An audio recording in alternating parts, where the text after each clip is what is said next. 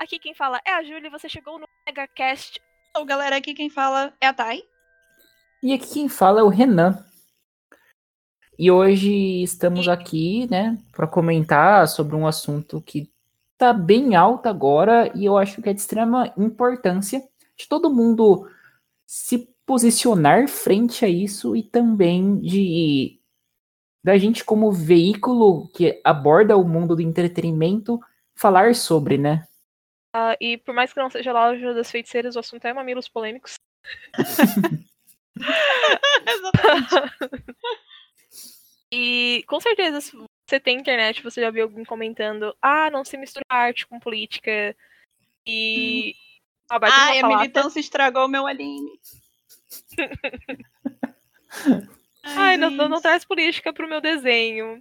É, não coloquem política é... nos meus animes, hein? Vocês vão estragar é. meu anime, vão estragar meu filme, vão estragar meu jogo. Estragar minha é, HQ, então, porque gente... não pode mudar meu personagem. Ai, ai, é, então. É.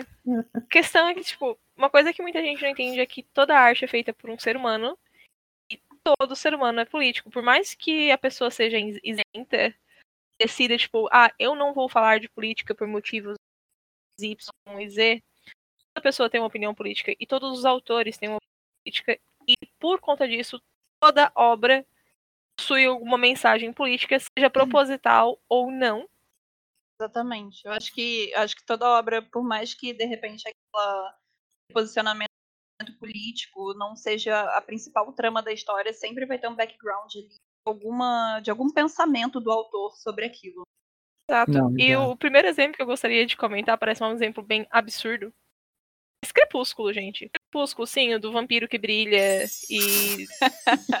é, o Edward é... aí. É, pra quem não sabe, a Stephanie Meyer ela é mormon, ela é da igreja mormon. A Stephanie Meyer, ela propositalmente, ela já teve entrevista sobre isso, quem quiser pesquisar mais a fundo, eu não vou também passar meu cast inteiro falando da Stephanie Meyer. Mas que. muita coisa pra poder falar, mas. Vai. Coisa mais interessante para falar. Mas por que eu comecei com esse, com esse exemplo? Porque muita gente fala, ah, é um, é um romance sobre vampiros, não vai ter mensagem política. Tem, é. tem uma mensagem das, ideolo das ideologias da autora sobre a, igre a igreja dela, a religião dela fala sobre relacionamentos. E o Edward, ele basicamente é uma propaganda ambulante das ideologias da igreja mormon. Quem quiser pesquisar mais a fundo é isso. Deixa, mas aí... E não deixa de ser uma mensagem dela também, né? Sim, ela tá, ela tá falando, gente, o que eu acredito que é um romance ideal, de acordo com as minhas crenças, é isso. Ela personificou, então, basicamente. Exatamente. Então, tudo tem mensagem política. E outro livro também que teve uma adaptação bem recente, que tem uma, uma, uma espécie de mensagem política, entre aspas, da época, foi Little Women. Como é que é o nome em português mesmo, tá? Que eu esqueci. É Adoráveis Mulheres. Adoráveis Mulheres. Hum, com a, com ah. a com a Hermione? Watson. Watson, Isso, Watson. E teve a, a Saoirse Ronan, que todo mundo chama ela de Saurais, mas é Saoirse. É, o novo queridinho de Hollywood, que é o Timothée Chalamet. E aí vai. Já teve uma primeira adaptação, né? Um elenco fantástico, tem várias adaptações, tem até anime de Little Women, gente. Uh, e realmente é um filme muito bom, mas para quem não sabe também, o final de Little Women é, foi, uma, foi imposto por causa das, das visões políticas da época. A, a Joe, que é a personagem principal que é interpretada pela Sorcha, ela, de acordo com a autora, ela deveria ter acabado sozinha. Mas, sabe o final do filme, para quem viu? Eu não, não quero dar o final do filme. Né? Spoiler. E agora fiquei numa situação complexa. Não, eu acho que pode dar spoiler sim, sabe? O livro é, tem mais é, de 150 anos, gente. Exato. É ah, não é mais spoiler. Passou de 100 ah. aninhos aí, tá de boa. no final, no final do filme tem uma cena com a Joe que o editor pega e fala: tá, mas a tua protagonista não pode acabar sozinha porque uma mulher solteira sucesso pega mal com, a nossa, com o nosso público. Ela fala: tá, mas eu não quero que a minha personagem protagonista se case com alguém. E o cara fala, não, ou ela casa com alguém no final, ou a gente não publica o teu livro. E exatamente isso aconteceu com a autora na época. Ela, e ela já pensava bem à frente do seu tempo, né? Só pra dar uma, um aqui do que é essa obra, ela pega as irmãs Smart, né? Se não me engano, ano, elas enfrentam problemas aí crescentes de falta de dinheiro, tragédias familiares, rivalidades românticas lá em Massachusetts. Isso tudo é nos meados do século XIX, né? E a Joe basicamente luta por essa independência, que ela tem uma visão muito à frente de seu tempo, e ela entra direto em conflitos com as irmãs, né, e com a própria mãe. Ela tem que lidar com esse tipo de problema, porque ela tem esse pensamento, sabe, tipo, esse pensamento dela que é muito à frente do que ela estava, lembrando, meados do século XIX. Hum. E a Ju, como a Ju falou aí, ela literalmente, a autora teve que se adaptar, entre aspas, aos padrões para poder divulgar sua obra, né? É bizarro. Tipo, e isso leva a outra obra que também saiu nessas épocas aí dos anos 80, que tem bastante relevância de que tem que se adaptar à audiência, né, Renan? Exato, que é o caso dos X-Men, né? Porque os X-Men, ele sempre foi uma analogia extremamente clara você tem que ser uma porta para não entender a analogia dos X-Men, pelo amor de Deus, sendo ofensivo mesmo, assim, propositalmente. Porque ele trata sobre discriminação dos mais variados âmbitos, seja racial e opções sexuais.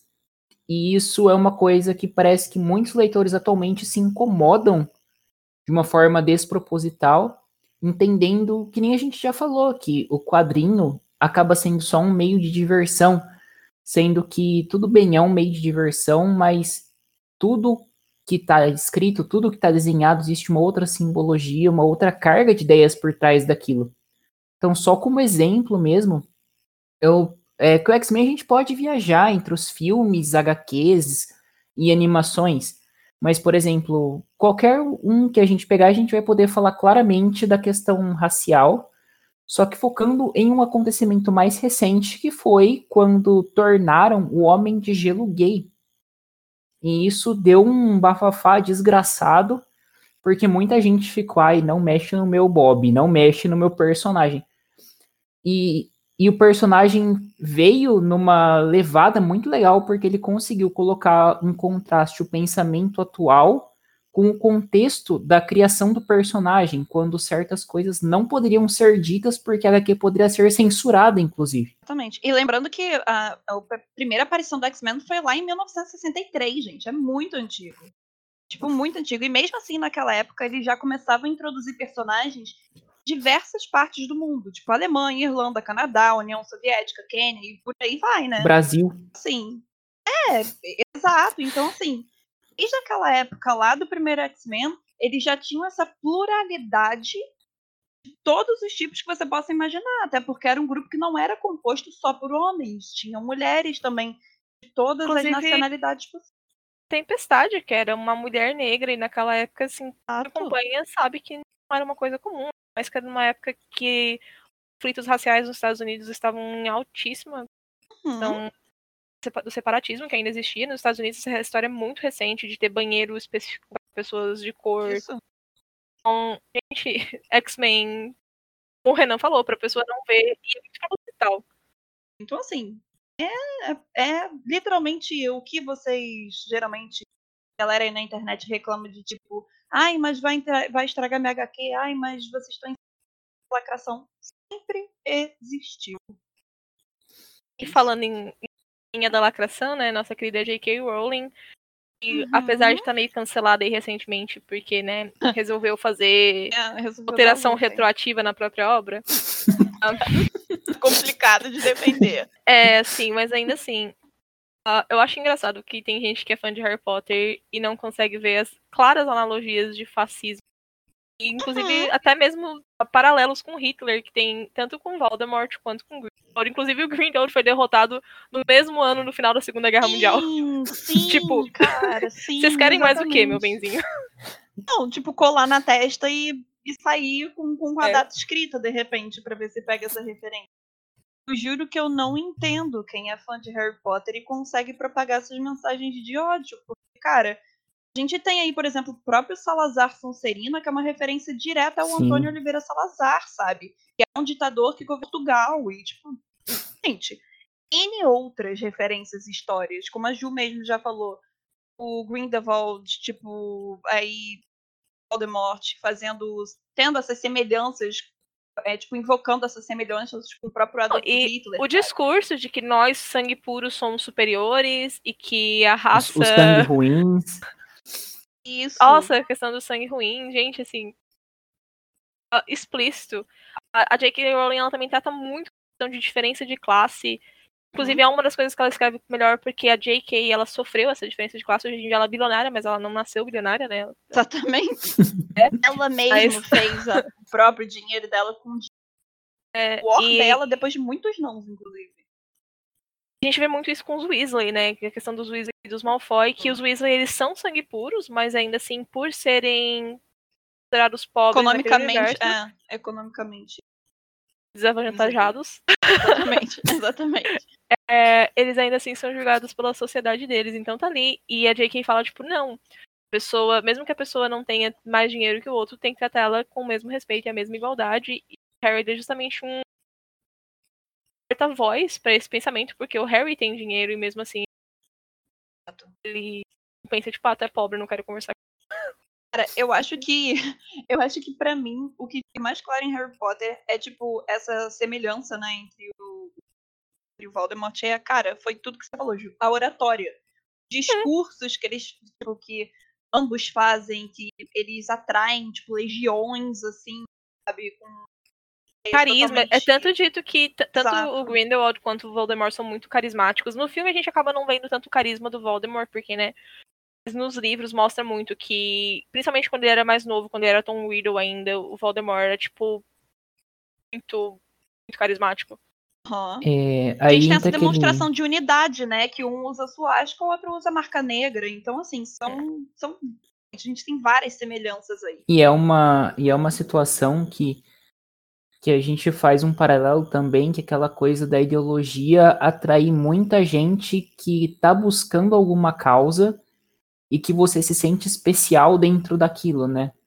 Algum segredo que só você sabe, alguma marca que só você tem e, e o ideal é você não deixar essa marca se propagar entre aspas para quem não é digno dela. Então é. Alguma coisa que te deixe superior, algo que te Exato. Exato. E, e também a gente, outra saga muito popular que fez sucesso logo depois de Harry Potter foi The Hunger Games, Jogos Vorazes. E só antes da gente entrar dentro do, do, do simbolismo, eu acho muito engraçado que uma das críticas dos livros e também dos filmes, que a capital, né, uh, uhum. eles ficam focando no romance da Katniss e pra, de forma a abafar os crimes de guerra uhum. e toda essa questão horrível, uhum. as, as revoltas as tretas Enquanto... todas. Exato. E a mesma coisa quando saiu o filme, o que que os fãs focaram? No romance. Mesma coisa. Mesma coisa. Aí, e eu fico tipo... Parquinho basicamente pegando fogo e as pessoas não querendo ver o parquinho pegando fogo. Ah, não. Eu vou olhar aqui pro casal que é mais bonito. É, é convém galera, mais. Galera brigando Exato, por Peter é, é, e Gale. Beijo, tipo... Gente, galera lá, tipo, ricos e pobres caindo na pancadaria, sabe? Tipo, vários, vários discursos políticos e econômicos ali, cheio de problema entre os direitos e a galera, tipo, não, vou brigar por causa do chip. Gente. Dá pra defender, né? Tipo, gente, vocês são a capital, vocês estão vendo que vocês são a capital, mas tudo bem. Não, tipo assim, ah, essa parada de colheita pública aí, muito boa, eu vou discutir por causa do meu chip. Gente. Ah. Meu Deus. E, e saindo, não sei se vocês querem falar mais sobre, sobre Hunger Games. Ah, eu acho que Hunger Games a mensagem não tá nem um pouco implícita. é igual a X-Men, assim, se você leu, se você viu The Hunger Games e você não viu a mensagem. É uma coisa bem clara, né? É. Pra... Ah, vai reler. De repente dá uma outra chance aqui, talvez. Querido, não sei. assim. Você devia estar tá com sono. Prefiro acreditar nisso. É, tipo, porque não dá, assim, não tem nem. não tem nem o que falar, sabe? Tá tem aí toda a estruturação burocrática de um Estado, a fim de manter uma ordem, basicamente. Então, assim. Ah, quantos Porque... vocês não entenderam? Então, aproveitando que a gente tava falando de Hunger Games e entrando numa outra saga que a gente aqui no Megascópio fala só um pouquinho, que é The Witcher, que, que traz exemplos claros de muitas situações é, representado pelos elfos, pela caça às bruxas, E mesmo assim, tem gente que insiste em, em não ver ou não consegue, não sei, depende da capacidade de cada um também. E isso aí, tipo, é bizarro, porque em certos aspectos fica muito claro, né, o que o autor quer passar para quem lê.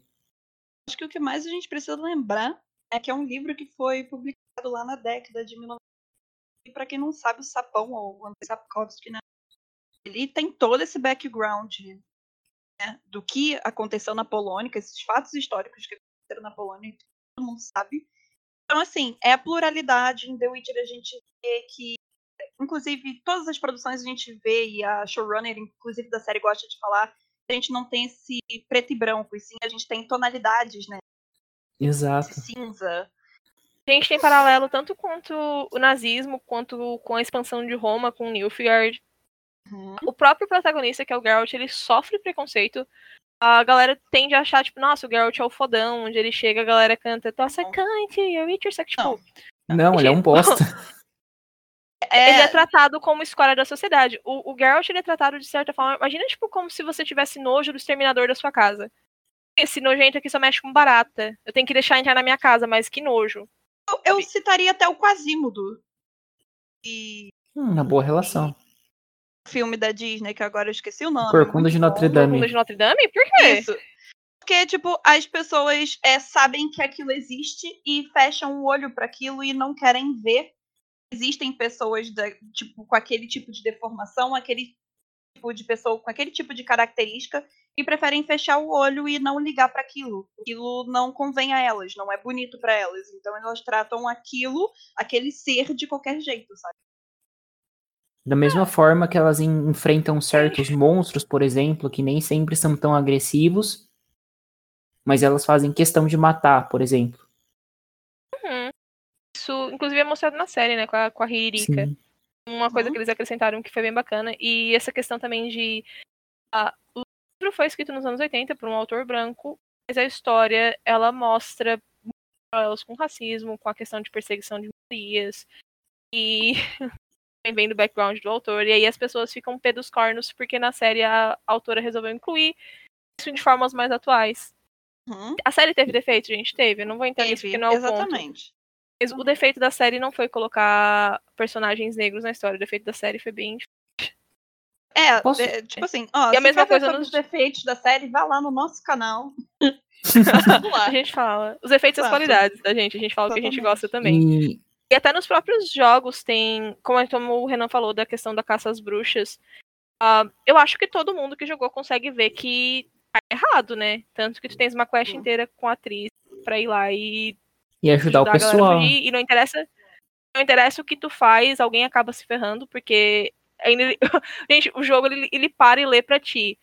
Caça às bruxas não é sobre as bruxas, é sobre a necessidade do ser humano de achar alguém pra, pra ser, tipo, tipo colou na testa. Você não tá o jogo te fala, ele escreve na telinha, porque tem legenda. E ainda assim tem gente que, tipo, olha só que legal, vamos queimar as bruxas. É tipo, uma gente, virtual, né? Ódio e preconceito jamais serão erradicados. E caça às bruxas jamais serão pelas bruxas. E só uma, uma coisa que eu queria falar também sobre The Witcher é que, por exemplo, se a gente começar a descer um pouco mais nas camadas, que nem a Ju falou em relação às, às políticas expansionistas e a forma de agir, a gente consegue ver a forma com que cada reino trata a liberdade do seu próprio povo é, aproveitando que a gente também tá falando em jogo, que obviamente eu não poderia deixar de falar de Final Fantasy VII, né? Cara, para mim, eu acho que não é surpresa para ninguém. Todo mundo que já jogou Final Fantasy VII sabe que ele é um jogo atemporal e foi mega ultra visionário em vários sentidos. A gente tem aí também uma analogia ao nazismo. E antes que vocês comecem a tacar pedra, a gente tem que parar e ver que a gente pode ver isso claramente com a Shinra. Por quê? O que é Shinra? essa megacorporação basicamente domina o mundo com o quê? Punho de ferro, com todas as outras ditaduras. Domina cada aspecto da sociedade e tem infinita obsessão em segurança, né? Que é aquela checagem de identidades automáticas e frequentes. E também um ponto muito importante que, apesar de antigo, é atual, é literalmente aliado ao controle de imprensa. Então ele só propaga e coisas que são a seu favor. E a semelhança com a realidade é mera coincidência. Exato. Não, né? esse, é do, esse é o ponto do cast, gente, ou não. Outra coisa aqui, eu, eu joguei Final Fantasy recentemente. Mas isso não é só sobre o Brasil, tá, gente? Isso é tipo. Mundo Geral. Global. Uhum. Coisa que eu joguei Final Fantasy recentemente, porque a Thay me encheu o saco até eu jogar. Obrigada, Thay. Uh, é que eu achei que Final Fantasy tem uma mensagem muito grande sobre a questão de ambientalismo e aquecimento global, uhum. gente. Assim, pelo amor de Deus. Muito. Toda a questão da, do Avalanche, eles são ambientalistas. Porque o é, ambiente é, deles é completamente diferente. Porque, é, eles são. É, são ecoterroristas, mas é no sentido de ambientalista, porque eles acreditam que a exploração extrema do planeta deles vai levar à destruição do próprio planeta. E é isso que acontece, gente. Se o Final Fantasy tá te pegando pela mãozinha e falando assim, ó, querido, se você ficar matando tudo, matando árvore, usando água até não acabar, acabar. Barrett é uma excelente pessoa, inclusive, para poder te alertar que, tipo, irmão, a gente tá sugando o planeta. Uma hora vai dar ruim. É. tipo, uma hora vai esgotar. E ainda nessa, nessa vibe de Final Fantasy aqui, eu acho que a gente tem que falar que o culto à personalidade é, nessas paradas militares que acontecem, né, em homenagem ao líder da companhia, da Shinra, presidente da Shinra, é bizarro. A gente vê um regime totalitário, a Shinra é movida por desejo de expansão a toda hora, não tolera que a desafiem, como por exemplo a guerra de Utai, então por isso que eles são muito contra o Utai, porque o Utai não quer nada vindo deles. Então eles partem para cima, porque eles são o quê? Regime totalitário. Gente, a gente também tem experimentos científicos que tanto os nazistas realizavam na época que a Shinra também realiza, é, também realiza, né? Esses experimentos totalmente antiéticos em seres humanos para poder aumentar essa força dos soldados. E aí vai. Literalmente é um livro aberto aí de referências. E seguindo na parte de jogo, esse jogo que eu vou comentar agora chama The Flowers Collectors. Ele é um jogo indie, a gente tem um review no nosso canal, inclusive, para vocês conferirem. E ele é um jogo bem interessante porque ele é baseado totalmente em história, apesar dos personagens serem antropomorfizados. Então a gente controla um, um ex-policial que é para que ficou paraplégico devido a um acontecimento e que ele acaba presenciando um assassinato na frente da sacada do prédio dele. E aí uma moça, que é uma repórter, começa a pede ajuda para ele, porque ela estava meio que sendo perseguida e ela ia encontrar com o cara que morreu para pegar uma certa informação.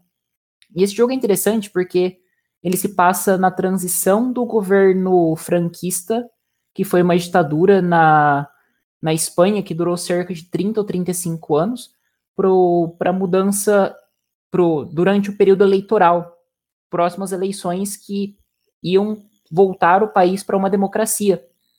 E é interessante porque o seu personagem ele fez parte desse autoritarismo, inclusive com ações contra o que eles consideravam terroristas, enquanto que a jornalista está procurando um parente dela que sumiu justamente pelas suas ações. Então não, isso não é mesmo? A imprensa sempre se pode aí que tá, esse jogo ele coloca você numa sinuca de bico tão grande que, tipo, ele joga na sua cara as consequências dos atos, como isso impacta na vida das pessoas. E é um jogo curtinho ali, de duas horas, só que para quem curtir jogo indie, jogo com conteúdo histórico muito pesado, material muito bom, vai gostar desse jogo, porque é fantástico. Eu acho que jogo indie tá tendo verdade, de ser mais explícitos, né? Apesar de a gente verdade. aqui ter falado de algumas obras bem explícitas, algumas elas estão mais, tipo, nas entrelinhas. Uhum. E como o jogo indie gente não tem essa barreira corporativa, né? Os caras têm mais liberdade. Eu não tô falando que jogo indie é melhor do que jogo AAA, tá, gente? Eu acho que os dois gente. têm prós e cons. Fica bem de claro Deus, isso. Hein, Sei lá, gente, a galera puxa treta por qualquer coisa. O que eu tô querendo dizer é, é que, tipo, o, o jogo indie ele acaba tendo um pouco mais de liberdade artística por não ter restrições de grandes corporações. E claro que, falando de grandes corporações, eu preciso a Fumero Alchemist, que é um dos.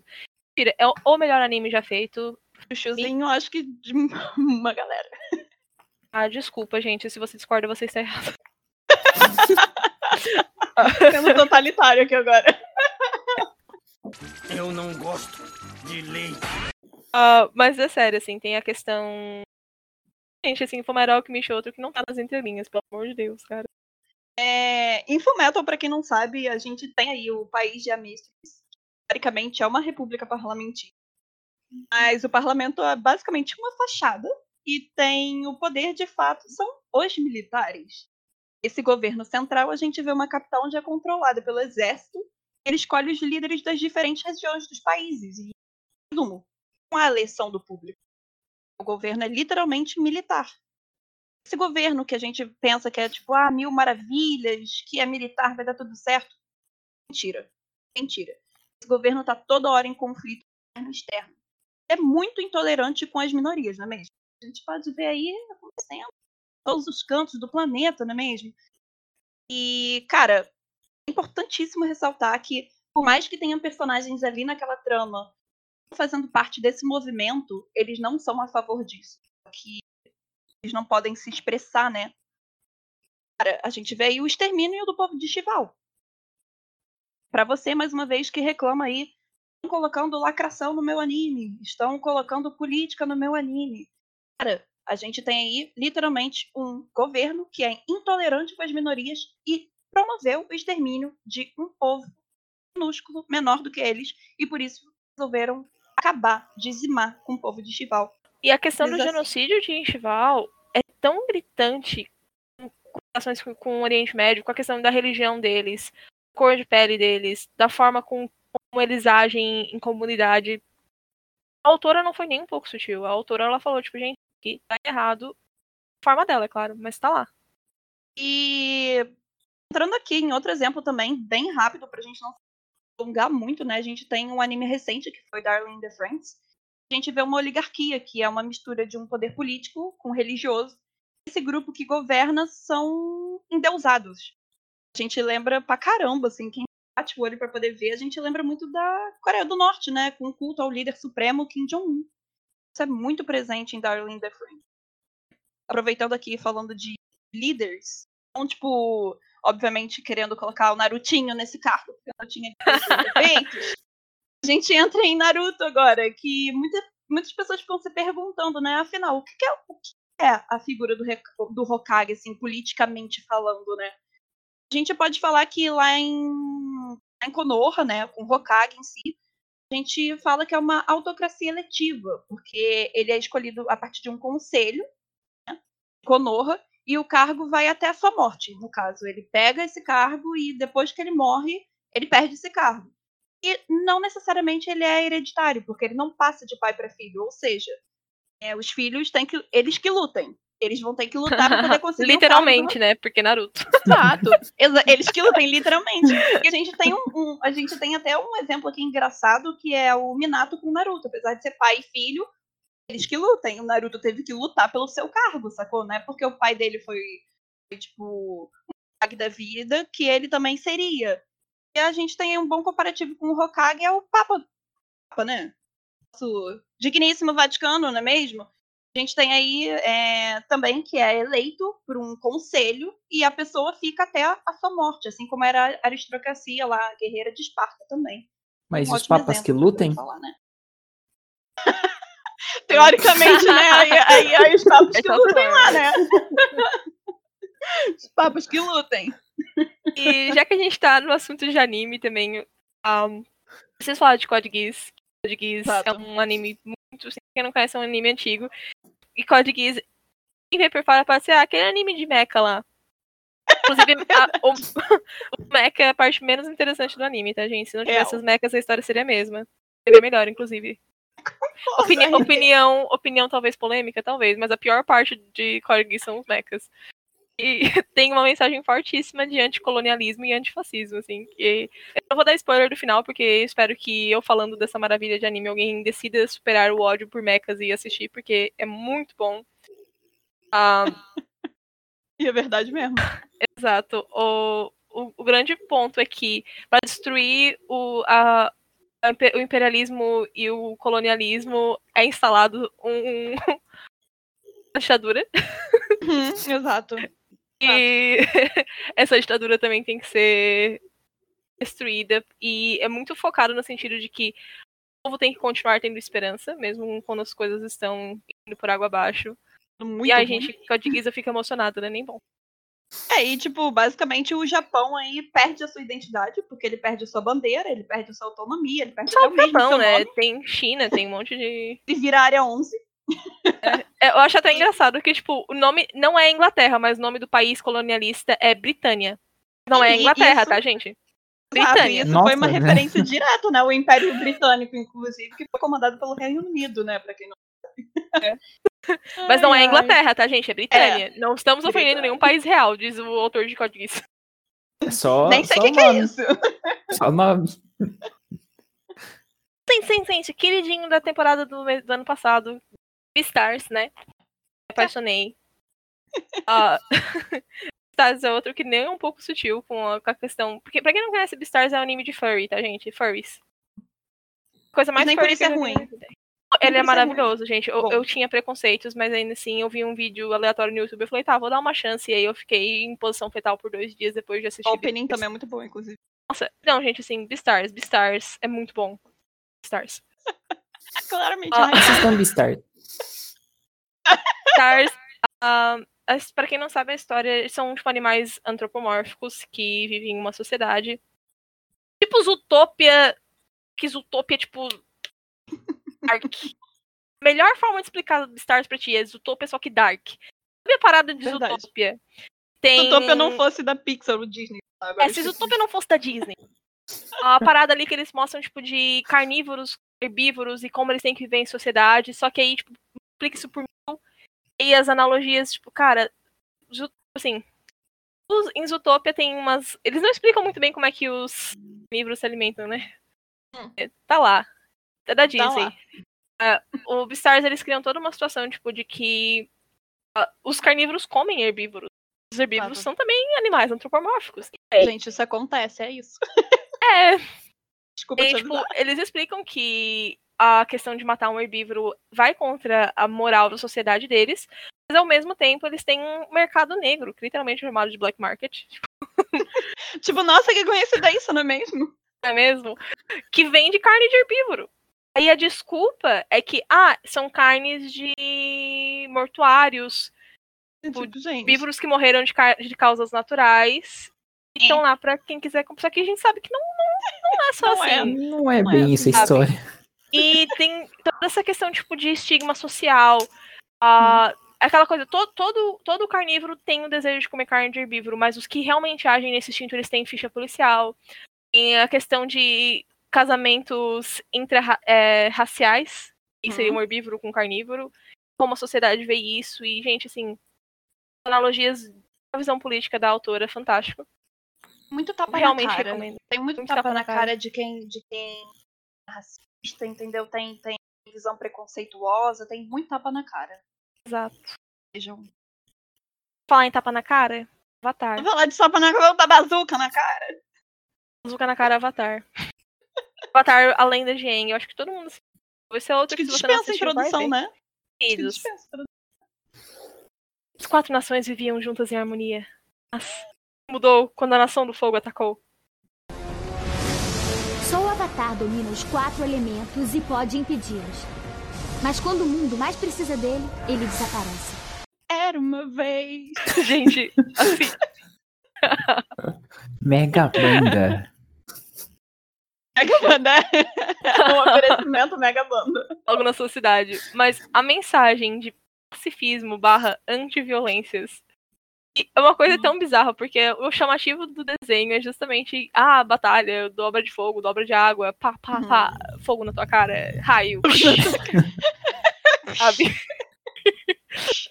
e o grande ponto do, do, o grande ponto do cartoon é que é sempre a melhor saída, então o autor mais uma vez coloca a própria os autores, né, que tem mais de um, uhum. a própria ideologia política, a própria visão política dentro do cartoon.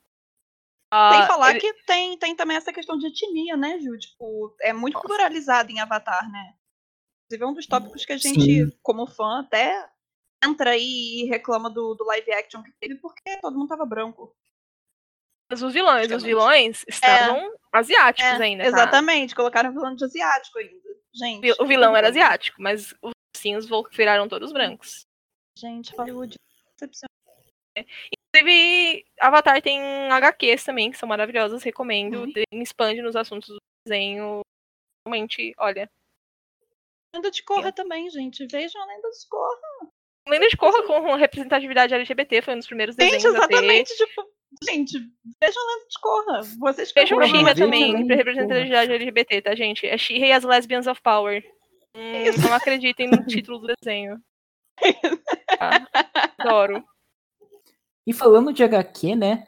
É, eu acho que a gente pode até emendar duas obras aí, que é do mesmo autor, que é do Alan Moore, que é o Watchmen. Eu vou falar aqui só do clássico, não vou me estender para o universo do mais recente, do nem do Before Watchmen, nem do Relógio do Juízo Final. Vou me prender só em Watchmen aqui e ver de vingança também. Só que aqui a gente consegue ver duas abordagens bem, não bem diferentes, mas começando por ver de vingança, a gente vê um governo bastante autocrático, com um toque de recolher, e a luta por essa liberdade dentro de um governo que, se você tem alguma informação que vai atrapalhar ele, ele vai mandar um dos seus braços ocultos irem te matar no meio da noite na sua casa. Então, é uma, é uma situação de opressão que aquela população vive, mesmo sendo bastante, bastante mascarada. E aqui também foca muito na questão da mídia, do papel que ela tem, como ela pode ajudar esse tipo de governo ou como ela pode atrapalhar. Se a gente for falar de Watchmen, eu acho que o, o, espe o espectro muda um pouquinho, porque ele vai tratar mais da questão do imperialismo mesmo, porque a gente vai ter cenas do, das guerras do Vietnã, cenas inclusive bem marcantes e que eu acho que todo mundo que leu a primeira vez acaba ficando chocado com, a, com aquela primeira cena do, do comediante, quando ele descobre que uma mulher lá que ele abusou estava grávida. E, e ele trata mais a questão da Guerra Fria e justamente o que é necessário para você juntar a população. E quem vai tentar dar essa solução para a história é o Adrian, o Adrian Vade, que é um, um homem mais inteligente do planeta Terra, além de ter uma, uma força também, não sobrenatural, mas a mais que os outros. E ele consegue enganar até o próprio Dr. Manhattan. Para conseguir essa paz, ele acaba matando boa parte da população mundial com um projeto de ET bizarro. Isso não foi passado para os filmes, porque ia ficar muito absurdo você tacar um polvo gigantesco radioativo que explodiu no meio de Nova York e, e contaminou outras partes também. Só que deixa claro até onde você vai para conseguir a união, é, as ações do governo depois daquilo, a questão do armamento atômico também é bastante abordado.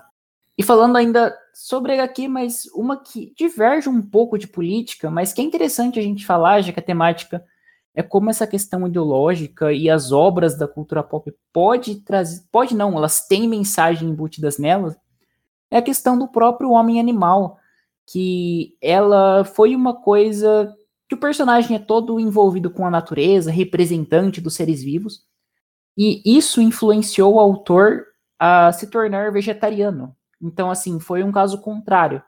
É verdade. O... É, é, é, assim, é o... tanto na própria obra que. Exato, que ele foi convencido pelo que ele estava escrevendo, de tanto pesquisar, de tanto é, buscar material. Era isso, cara. E isso aconteceu com o próprio Grant Morrison, que é o autor de Patrulha do Destino. Ele faz uma, umas coisas tão loucas quanto em Homem Animal. Tanto que temos. Eu, eu, tem um comentário que o Renan fez pra mim em off. Carne não pode, mas ácido pode. Que ácido é, não tem origem é, animal. Continuamos. É. É, pra quem lê Grant Morrison, acho que vai entender então, o né? tom da, da, da história. Ah. Mas é.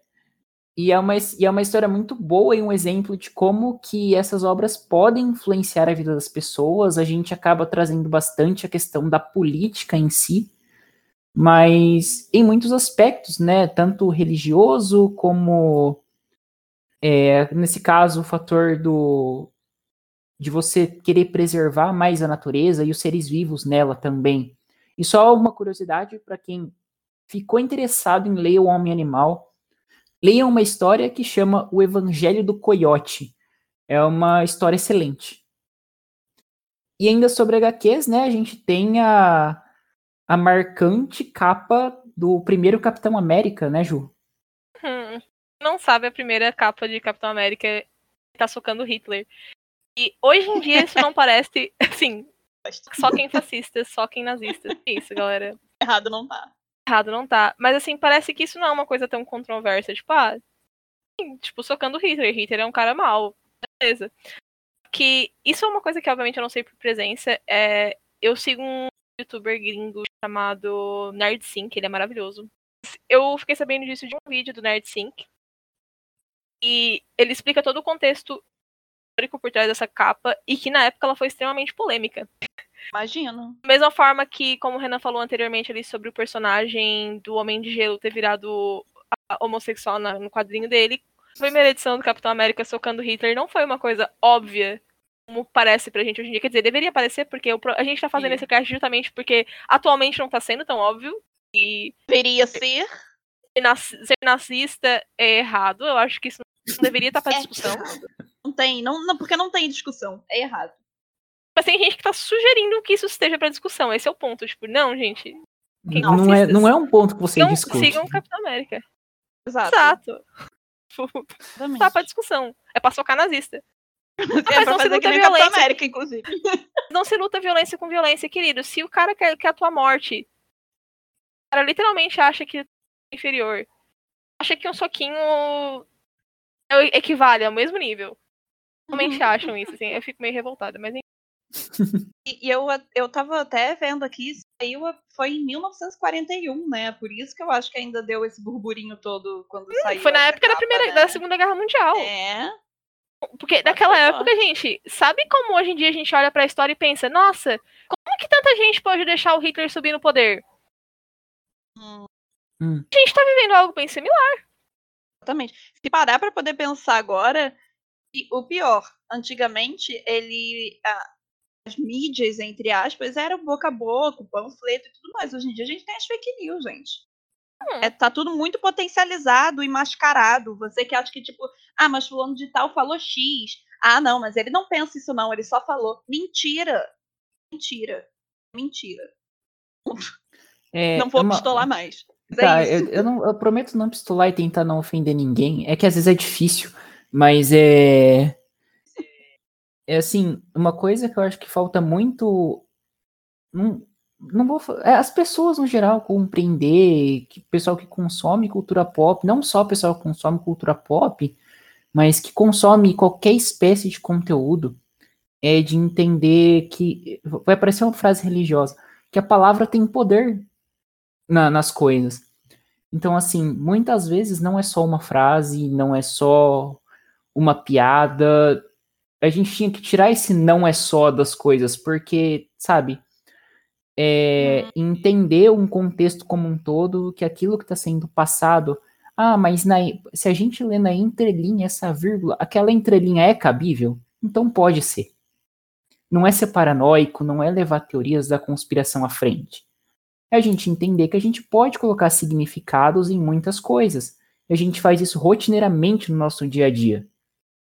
Que a gente precisa saber é quando isso está sendo usado contra a gente, quando que isso vai privar a gente de muita coisa e, e busca um cerceamento em prol de alguma ideologia específica.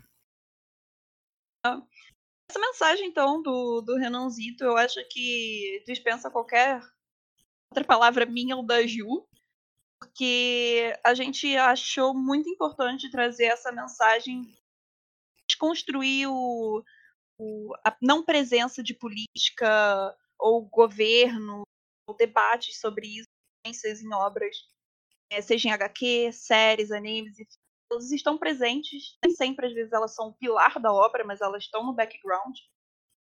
Como disse no início, se você está aqui, a obra é feita por pessoas, e pessoas têm ideias, abraçam ideais, inclusive. Muitas das vezes, quando você vira e fala, ai, botando política no meu anime, existe, tá lá. Você tá falando besteira. Então, assim.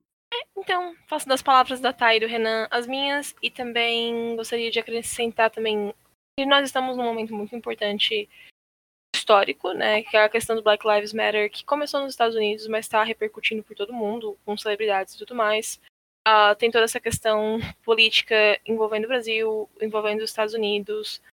É, e é um bom momento para a gente olhar a mídia não somente como entretenimento, mas também como uma forma de comunicação. Então, fica aqui meu recado final. Fica aí o recado, gente. Eu agradeço para quem escutou agora. É, confira também os nossos outros casts que também estão aí no Spotify, no Deezer. Acompanhe a gente lá no YouTube. E, é claro, não deixe de dar uma olhadinha lá no site também, que a gente atualiza diariamente, seja com notícias ou seja com artigos de opinião. Isso aí, galera. Até a próxima. Muito obrigado. Mega beijo, galera.